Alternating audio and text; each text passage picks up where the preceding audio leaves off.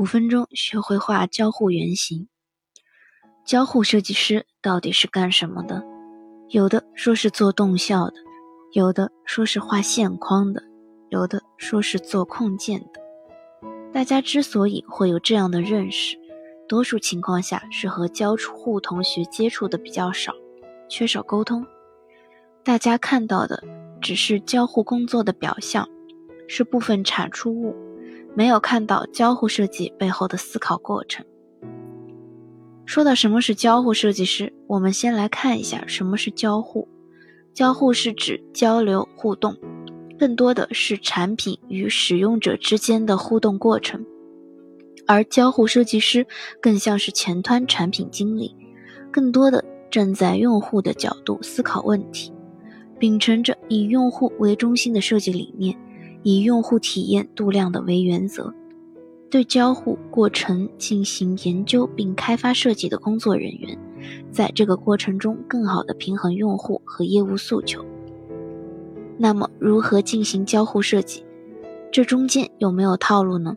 其实，整个交互设计过程可以分为四个阶段：需求分析、搭建框架。原型绘制和原型走查。阶段一：需求分析。一、需求来源主要是有两大渠道：一、上游下发的需求，高层领导直接拍下的需求，产品经理下发的需求。在做设计的时候，相信很多人都遇到过领导直接甩过来需求的经历。领导之所以能称为领导，那必定有一定的过人之处。领导往往有敏锐的嗅觉，所以当领导提需求的时候，我们要主动从领导提的需求的战略层思考，了解定位的用户和市场，然后根据沟通后得到的项目目标去设定设计目标。二、交互设计师主动推动的产品，交互设计师推动的需求来源一般会有以下几方面：收集的用户反馈。对于用户直接反馈过来的需求，我们要去甄选、判别哪些是真正的诉求，哪些是伪需求，明确用户真正的目的是什么，而不能把用户当做设计师。数据推导发现的问题，数据是贯穿整个设计周期的，通过数据可以发现产品存在的问题点，找到问题点之后再去深究和探索。为什么存在这个问题，然后再去寻求解决方案。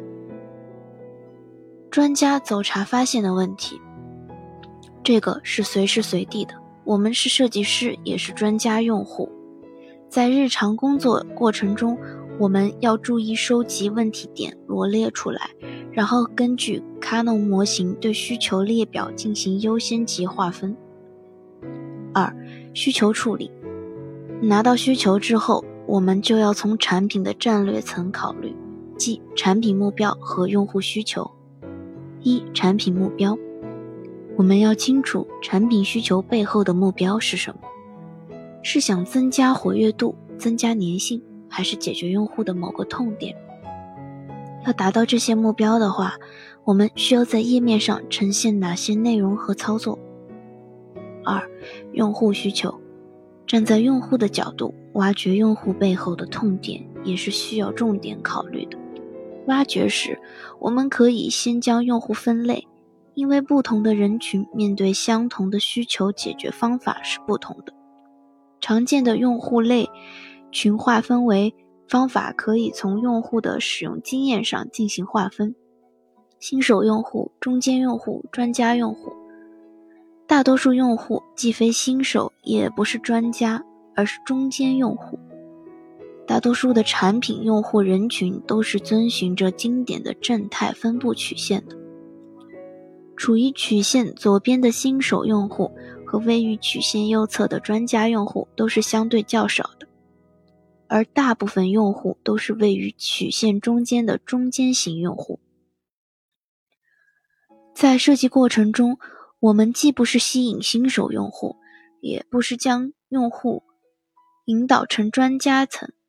我们的主要目标是使大部分中间用户在使用时感到愉快，同时也必须满足新手用户和专家用户的需求。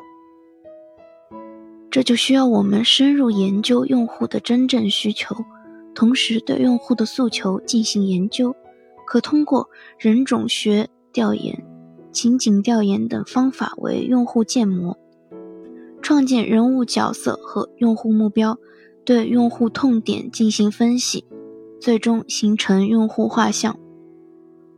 阶段二。搭建框架，搭建框架阶段需要我们具备全局视角，统筹大局。在确认需求后，我们需要对范围层有一个分析，一般会从产品定位和竞品分析两个角度权衡。说到框架结构，通常我们会根据 App 的定位不同，从三个角度搭建框架：信息、行为、场景。如购物类的 App 包含了大量的信息内容，可以从信息角度进行分类搭建框架；而工具类的 App 主要帮助用户完成任务，就可以从操作行为的角度进行分类搭建。而一些 App 的使用受场景影响比较大，则可以通过场景归类的方法搭建框架。需求分析和框架搭建是绘制原型的先决条件，这直接决定交互稿是否经得起推敲。但这个过程费时费力，产出物较少，所以一些团队为了追求效率，经常将这部分工作省略掉。但是没有前期的研究，直接绘制线框图，则体现不出交互的价值。有可能最终沦陷为线框仔。一、信息角度，提取需要呈现的信息元素。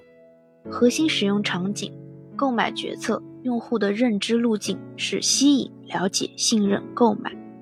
这个过程中，用户最关心的信息是什么？次要场景一，发表和交流观点，用户会通过评价去判断这个产品的好坏。次要场景二。闲暇时寻找合适内容，用户看完这个产品的所有信息，并没有最终决定购买，那用户逛的诉求就比较强烈一些，所以这个时候会给用户推荐一些其他的商品。二、寻找信息聚合的维度，场景特点，核心用户场景单一，用户获取信息的心理路径一致性较高，获取信息路径较长。需要顺序流量大量的数据，聚合维度包括核心场景的用户心理路径和其他场景的核心目标。二、操作行为，工具类的 App 一般更注重操作行为和路径，当然在大的路径过程中，仍然需要注意信息布局。例如购票类的 App，首先要明确构架层的主任务。然后根据主架构，可判断出整个购票流程可分为线上购票、改签、退票、取票、乘车、线下几个关键任务。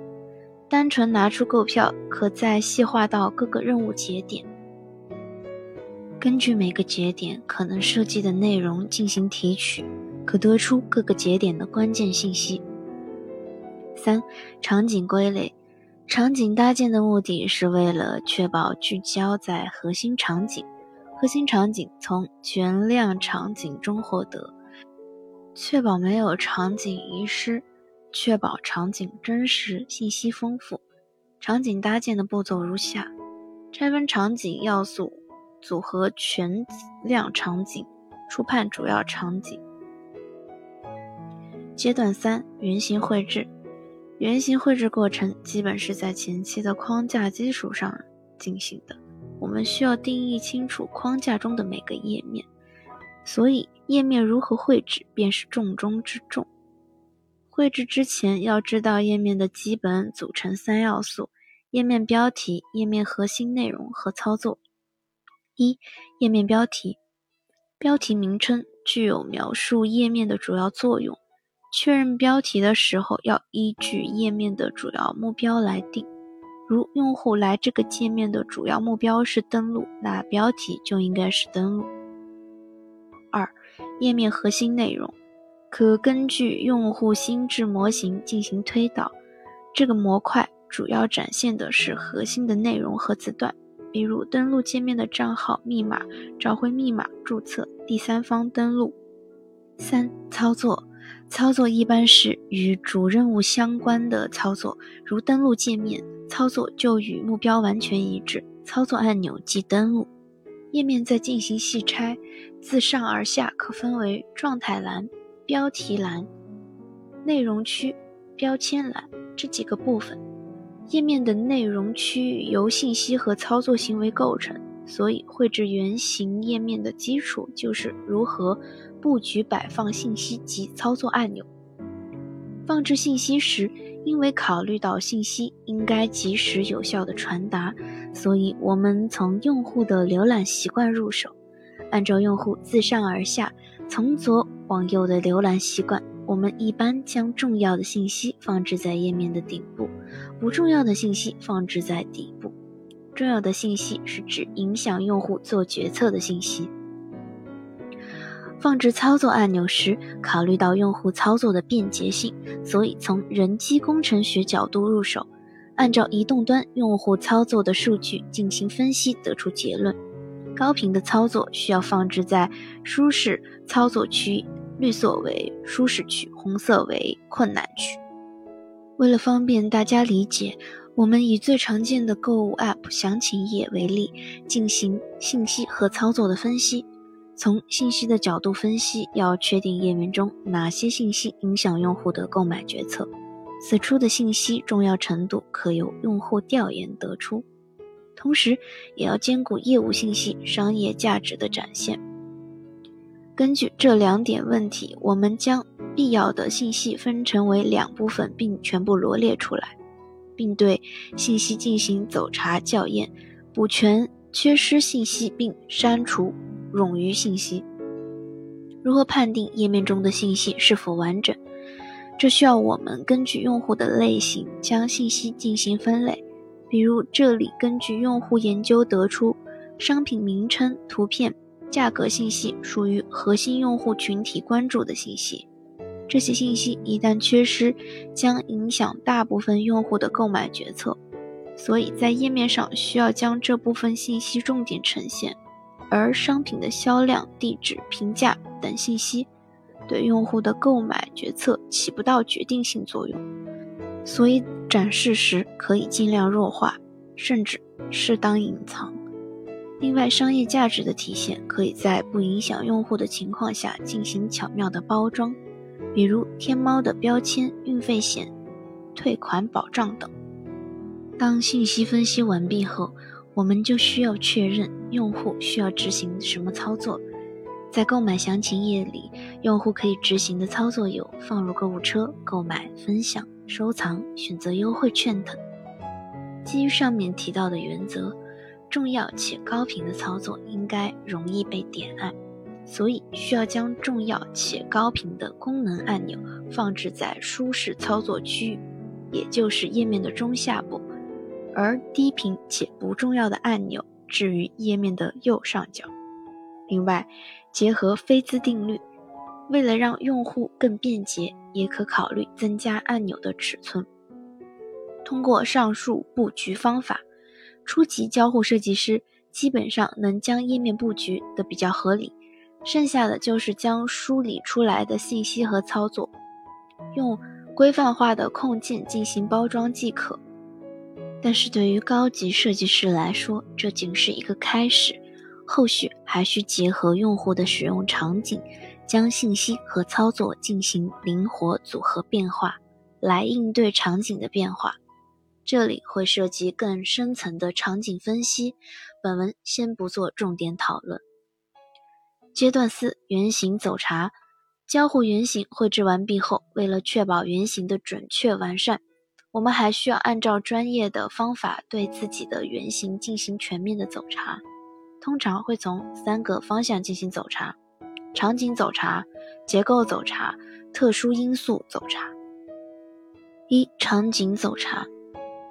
一、明确主场景及完成什么操作。不同的产品需求对应的用户场景和操作流程是不同的。每次在检查前先明确需求，然后明确用户在哪些主场景下完成什么任务，主场景有什么，操作是哪些。其次是物理场景有哪些，这些场景下需要考虑什么特殊的设计，如夜间进行扫描可以给用户提供手电筒功能。二，按照操作流程及界面内容，从流程到细节逐一梳理，按照要完成的任务梳理一下流程，随手画一个流程图。流程图可以让我们对原先的流程有一个整体把控，防止出现逻辑问题。在检查的过程中，从具象到细节，先保证主流程没问题，再细化细节问题。二、结构走查。结构走查需要从任务架构到任务流程进行走查，走查过程中可回归到现实场景，以便达到完整性。三。特殊因素走查，比如在绘制的过程中，是否考虑到了网络的状态影响，导致页面加载失败；又或者在一些信息字段长度超出了预期，导致摆放空间不足时如何应对？甚至由于用户自身权限发生变化，原来可用的功能不能使用时怎么处理？这些因素要求我们在绘制原型中都要进行逐一的走查，才能让交互原型更加专业和全面。总结，下面简单总结一下原型绘制的流程：一、分析需求，确认真正要做的是什么；二、根据 App 的特点搭建框架，把控全局；三、基于框架绘制的每个页面，已完成交互原型；四、走查原型。查漏补缺。